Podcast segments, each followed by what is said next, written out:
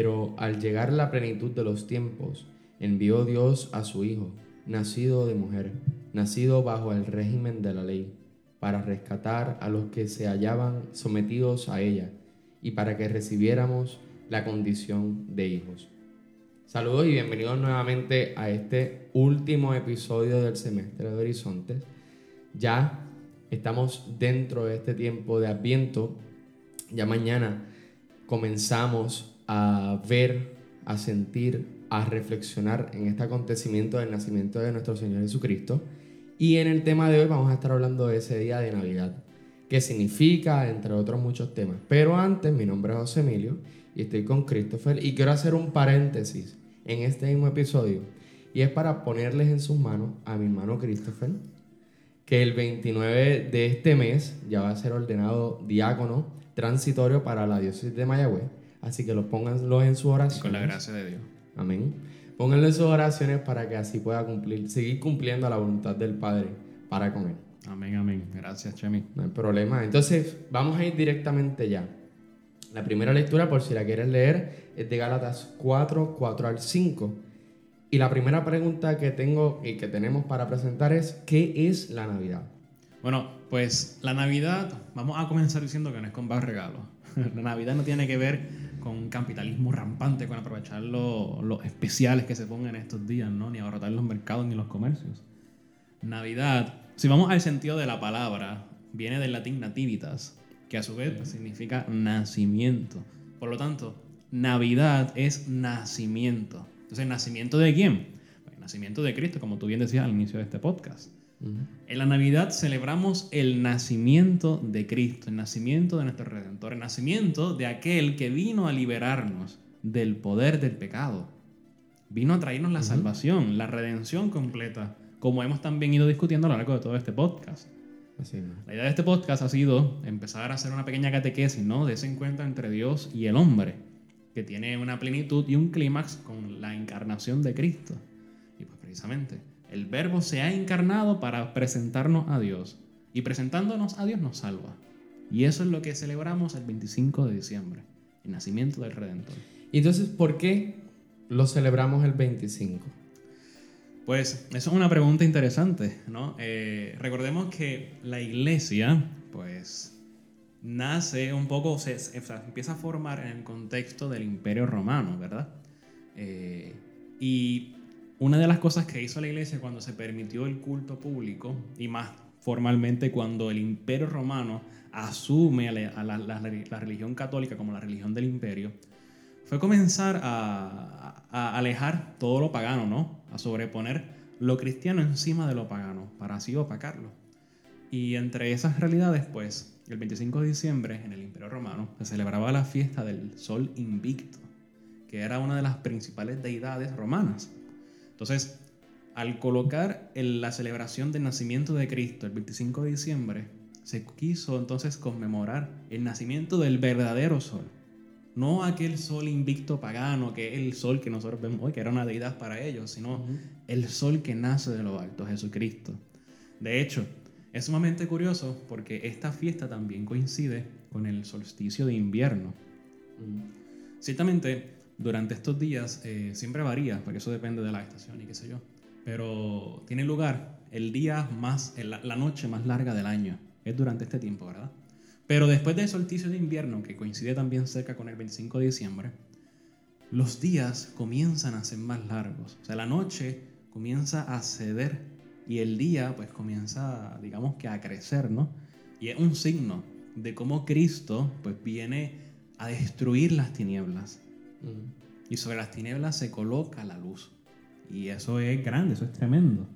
Eh, pues entonces, un poco lo que la iglesia buscaba era que ya no vamos a celebrar a ese sol invicto de los paganos, de los romanos, sino vamos a celebrar al verdadero sol, a Jesucristo, a la luz del mundo. Y por eso, pues después del, del 25 de diciembre de esta celebración, pues comienzan los días a hacerse más largos. Entonces, en teoría, bueno, en teoría no, es un hecho de que Jesús no nació el 25 de diciembre. Exacto, fíjate que celebramos el nacimiento de Cristo el 25, no el natalicio, porque con exactitud no sabemos exactamente, o sea, no sabemos qué día preciso nació Cristo. sino que pues celebramos el 25 de diciembre ese acontecimiento, no celebramos su natalicio. De hecho, también, eh, pues cabe mencionar aquí que, ¿sabes? Que nosotros acomodamos los años antes de Cristo y después de Cristo. Aunque ahora se está corriendo, eh, eh, pues esta corriente, valga la redundancia, de que ya no se va a llamar después de Cristo, antes de Cristo, sino en la era común y antes de la era común. O sea, en una medida por, por querer secularizar hasta eso, ¿no? Anyway, el punto es que ese cálculo sobre el año cero lo hizo un hombre que se llamaba Dionisio el Exiguo. Por favor, no le pongan ese nombre a sus hijos. pues de este hombre hizo ese cálculo y estableció el año cero, que sería actualmente 2020 años desde esta fecha, ¿no? Ujú. Sin embargo, se ha comprobado que él pues, hizo un error en sus cálculos. Y a pesar de que se sigue aceptando y se ha mantenido la fecha, porque imagínate, cambiar todo después a Ajá. cambiar la fecha actual, pues no sería conveniente. Pero se cree que Cristo nació de unos 4 a unos 6 años antes del año cero después de Cristo. Un poco confuso, ¿no? Pero el punto es ese. El punto es que el 25 de diciembre no significa que Cristo nació el 25 de diciembre del año cero Exacto. sino que ese día celebramos su nacimiento, no su natalicio, su nacimiento. Sí, buscando ese, ese significado cristiano en, los, en las celebraciones de los paganos. Buscando esas, esas celebraciones, como tú mismo lo decías, de los romanos y de toda esta situación. Entonces, también habíamos hablado del Hanukkah. Que también ¿Qué tiene que coincide, también coincide con esa fecha del- de, diciembre. La Hanukkah es una fiesta eh, movible, no siempre tiene que ver con las estaciones, igual que la Pascua, por Ok, ejemplo. ajá. Entonces, el, el Hanukkah tiene lugar durante la revelación. re- perdón. Durante ¿Dónde la, durante la rebelión macabea, Ok, ¿verdad? ajá. Cuando el imperio helen- heleno estaba dominando toda el área de Palestina, entre ellos pues Israel, hubo un grupo de, de judíos liderados por los macabeos que se rebelaron contra la opresión del imperio, sobre todo contra Antíoco IV Epifanes, que era el, el rey de, de aquel tiempo, ¿no? Entonces él, este, Antíoco IV, era, era un tipo malísimo, era, era malo, malo, malo. Entonces él vino y colocó una estatua de Zeus olímpico, que era el dios principal de los griegos, encima del altar del Mm. templo de Israel. O sea, imagínate hacerle eso a los judíos, ¿no? Y obligaban al pueblo judío a ofrecer sacrificios a los dioses griegos. Y pues, este grupo de macabeos comenzó esa rebelión. Cuando logran eh, erradicar el culto y destruir la imagen del Zeus olímpico en el altar, entonces ellos rededican el templo de Israel a Yahvé, al Dios Todopoderoso. Y eso es lo que celebra el Hanukkah, esa segunda dedicación del templo de Israel. Y es interesante que también pues coincide más o menos con esa fecha, porque sabemos que Coincide. entonces Cristo viene a ser como ese nuevo templo de Dios, en el cual acontece el sacrificio perfecto, que es el sacrificio de la cruz, ¿no? El Cristo se convierte en sacerdote, en altar, en víctima, pero también en el templo, porque es su cuerpo el que va a ser sacrificado. O sea que es una maravilla todo lo que coincide en ese día. No, no es pura, no es un hecho al azar el haber colocado el 25 de diciembre como la fecha del nacimiento de Cristo, sino que hay varias razones que nos ayudan a entender la importancia del nacimiento de Cristo para nuestra vida. Entonces, ¿dónde podríamos encontrar este nacimiento de Jesús? En las Sagradas Escrituras. Pues contéstame tú. Bueno, está bien. Todo aquí pregunta Está y bien, está respuesta. bien. Te voy a hacer No, yo la no, no. pregunta a ti. ¿Dónde en la Sagrada Escritura se Pues entonces- encuentra el nacimiento de ¿Dónde se nos habla en la Sagrada Escritura? Específicamente tiene que ser en los evangelios, evidentemente. Claro. Pues entonces, ¿en cuáles evangelios? Pues entonces sería en Mateo y en Lucas. En Mateo y en Lucas. Eso, El primero y el segundo capítulo de cada, cada evangelio. Exactamente, que es lo que se conoce como los evangelios de la infancia del Señor. Este, ¿Sabes cuáles son las particularidades de cada uno? Porque a pesar de que los dos pues, pertenecen a la tradición sinóptica, eh, no los dos narran lo mismo, ni desde la misma perspectiva. ¿Sabías eso? Sí, sí. El, el- por ejemplo, el Evangelio de Mateo se enfoca más en la figura de quién? De San José. De San José, exactamente. Por- pero eso es sumamente interesante, porque el Evangelio de Mateo comienza con cuántas genealogías.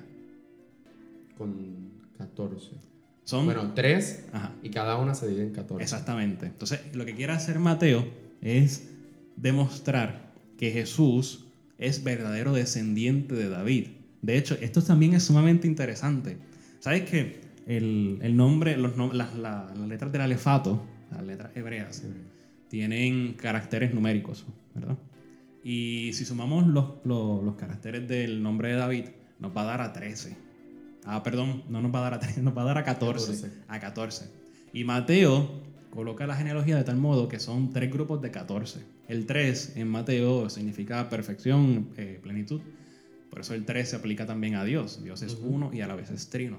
Eh, por eso lo que quiere hacernos ver es que Jesús es el verdadero David. Jesús es el verdadero hijo de David. Por eso así, le llaman constantemente en los evangelios. Jesús, hijo de David, ten compasión de mí, qué sé yo.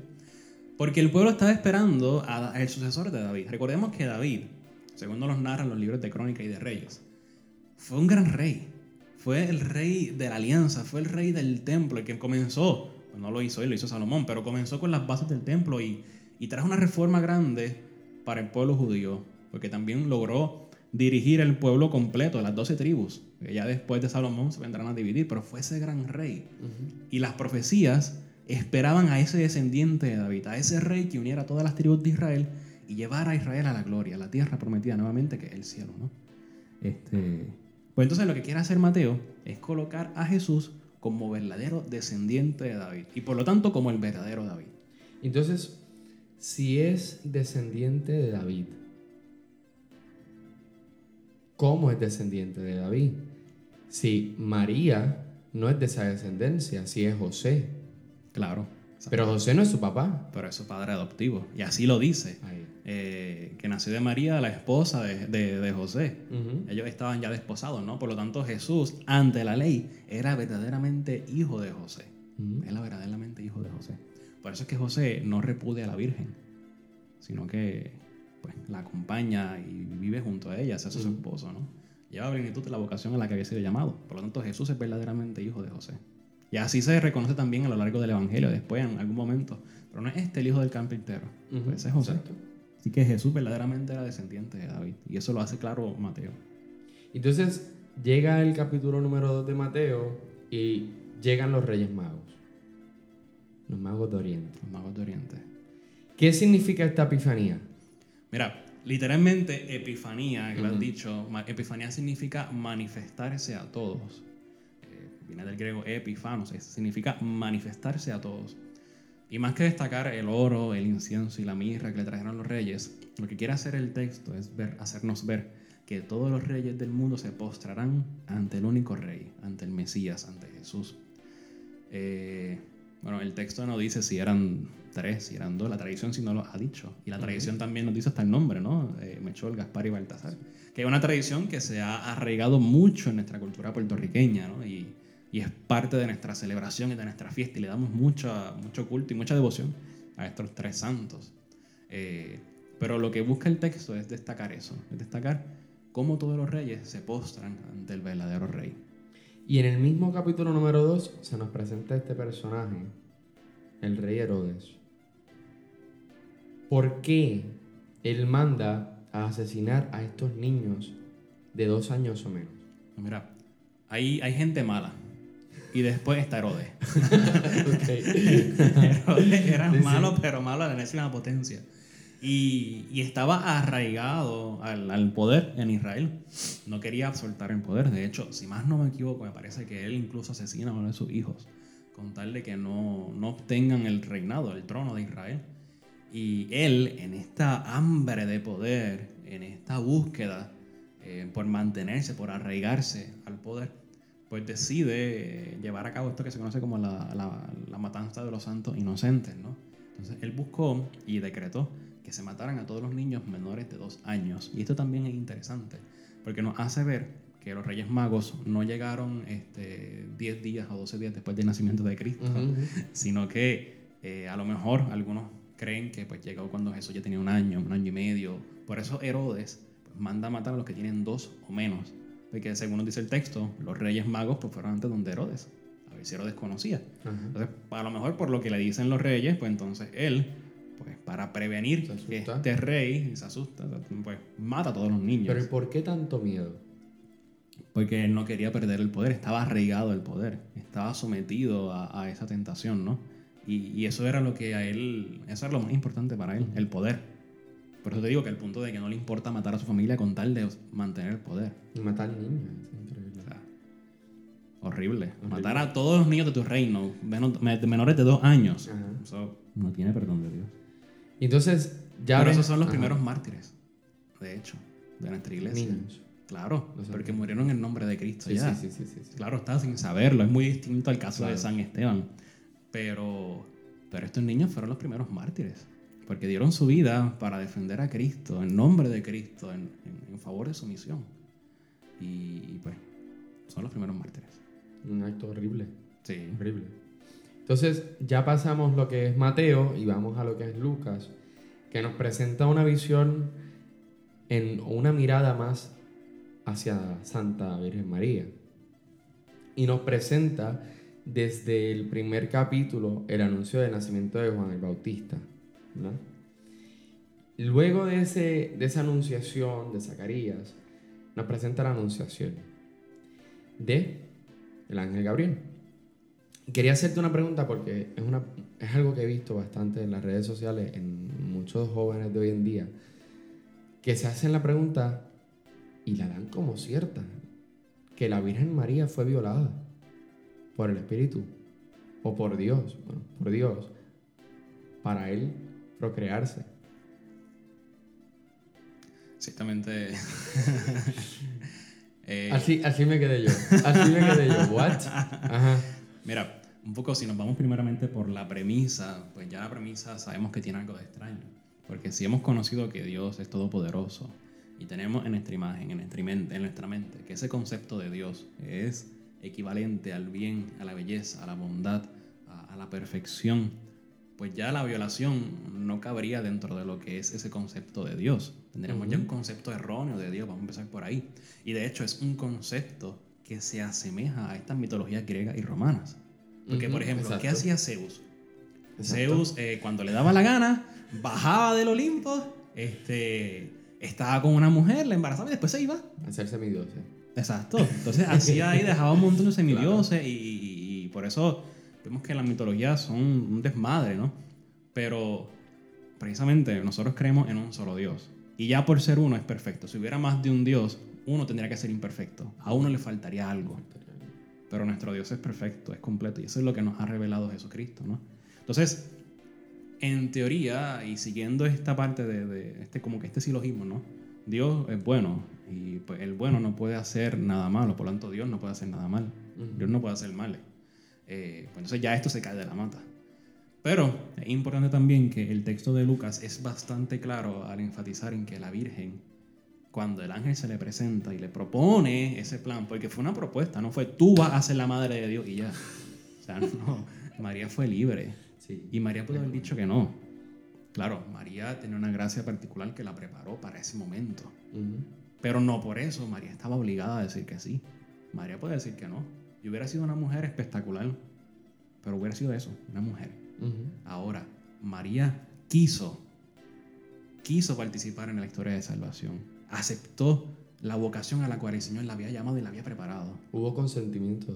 Claro, por parte de ella. Entonces, no pensemos también que, entonces, pues cuando dice esto de que el Espíritu tomó, eh, ¿cómo que dice el texto? Ah, no, ¿de qué? Del Espíritu. El Espíritu Santo vendrá sobre Vendrá ti, te cubrirá con No sombra. es, Exacto. no es que Dios tuvo un acto conyugal, en todo el sentido de la palabra, con la Virgen. Sí, sí. sí. Eso no es, no pensemos, tenemos que sacarnos eso de la mente, ¿no? Dios es todopoderoso. Y Él tiene todos los medios para llevar a cabo su obra, porque es omnipotente. Entonces, fíjate que María se pregunta, pero ¿cómo es esto? Yo no conozco varón. O sea, ¿cómo yo voy a concebir en mi seno al Hijo de Dios si yo no he conocido varón? A lo que entonces el ángel le pregunta, le responde, perdón, en el versículo 35, el Espíritu Santo vendrá sobre ti y el poder del Altísimo te cubrirá con su sombra. Por eso el que ha de nacer será santo y se le llamará Hijo de Dios. Dios lo puede todo.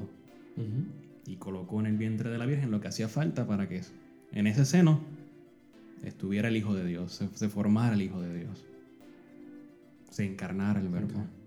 Y dice, luego de ese momento que el ángel le explica y le dice, ese es- le da un, un signo, le muestra un signo y le dice, mira también Isabel.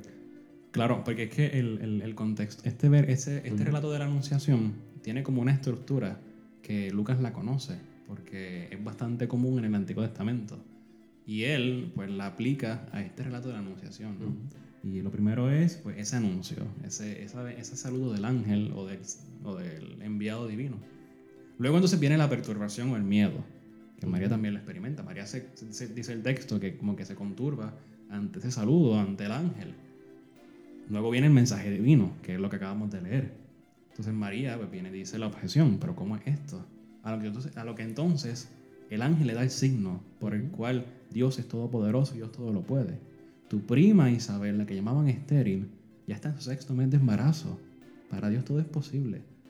Solo falta que tú quieras cooperar en esta historia de salvación y el Señor pondrá los medios. Y eso hizo María. Hágase en mí según tu palabra. Lo aceptó. Exactamente. ¿Y qué hizo después? El ángel la dejó. Porque ahora le tocaba a ella poner sus medios. Es una maravilla, es una belleza, de verdad que es una belleza, ¿no? Y asimismo, con ese mismo sentido, debemos preguntarnos, tomando la pregunta, el primer tema que estábamos hablando, si la Navidad era, era ese tiempo de aprovechar los especiales, de comprar, de, de ser un materialista, de comprar todo lo que pueda posible para este tiempo, y preguntarnos si la Navidad es ese sentido, o si tiene un sentido totalmente diferente a ello. Bueno, no, no estamos diciendo que que para Navidad no se puede comprar regalos. No, claro. Pero alguien podría pensarlo. No, no, claro. me está diciendo que yo no puedo comprar nada. No, venga. Obviamente no. No, no, no, no. No, no es eso, ¿no?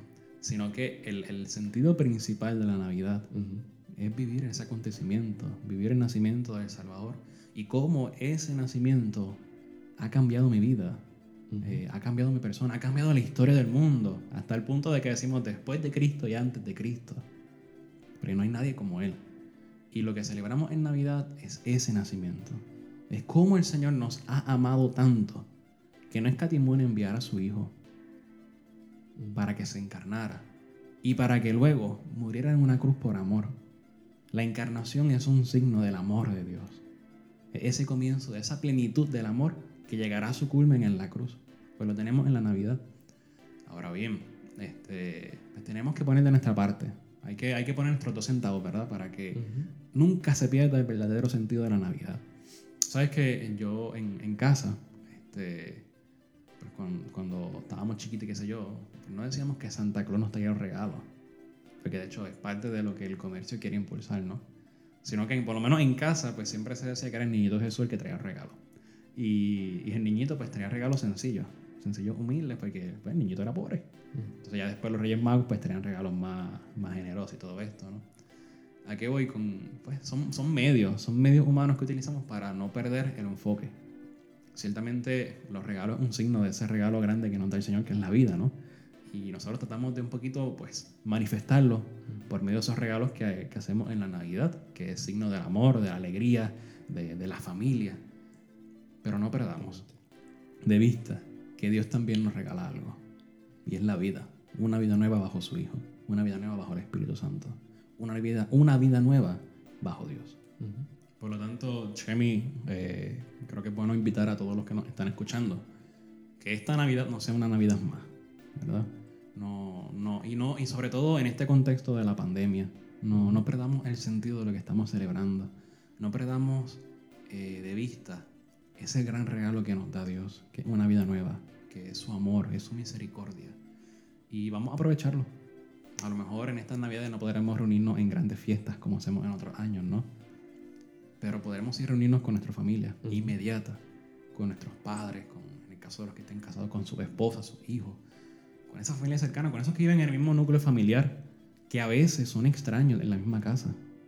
Pues vamos a aprovechar y que estas fiestas navideñas pues las vivamos en la intimidad del hogar. Una nueva oportunidad. Una nueva oportunidad, una nueva visión y que así pues el Señor sabemos que nos va a dar la gracia para poder vivirlo a plenitud de este tiempo. Así que nada, le agradecemos el que haya sintonizado a lo largo de todo este semestre, pues, este podcast, Horizonte. Y yo les voy a ser sincero, no sé qué vaya a pasar el año que viene. Eh, pero estén pendientes, estén pendientes de nuestras páginas, eh, Seminario Interdiocesano María Madre Divina Providencia, y ahí estaremos avisando pues que, cuáles serán los próximos proyectos del seminario.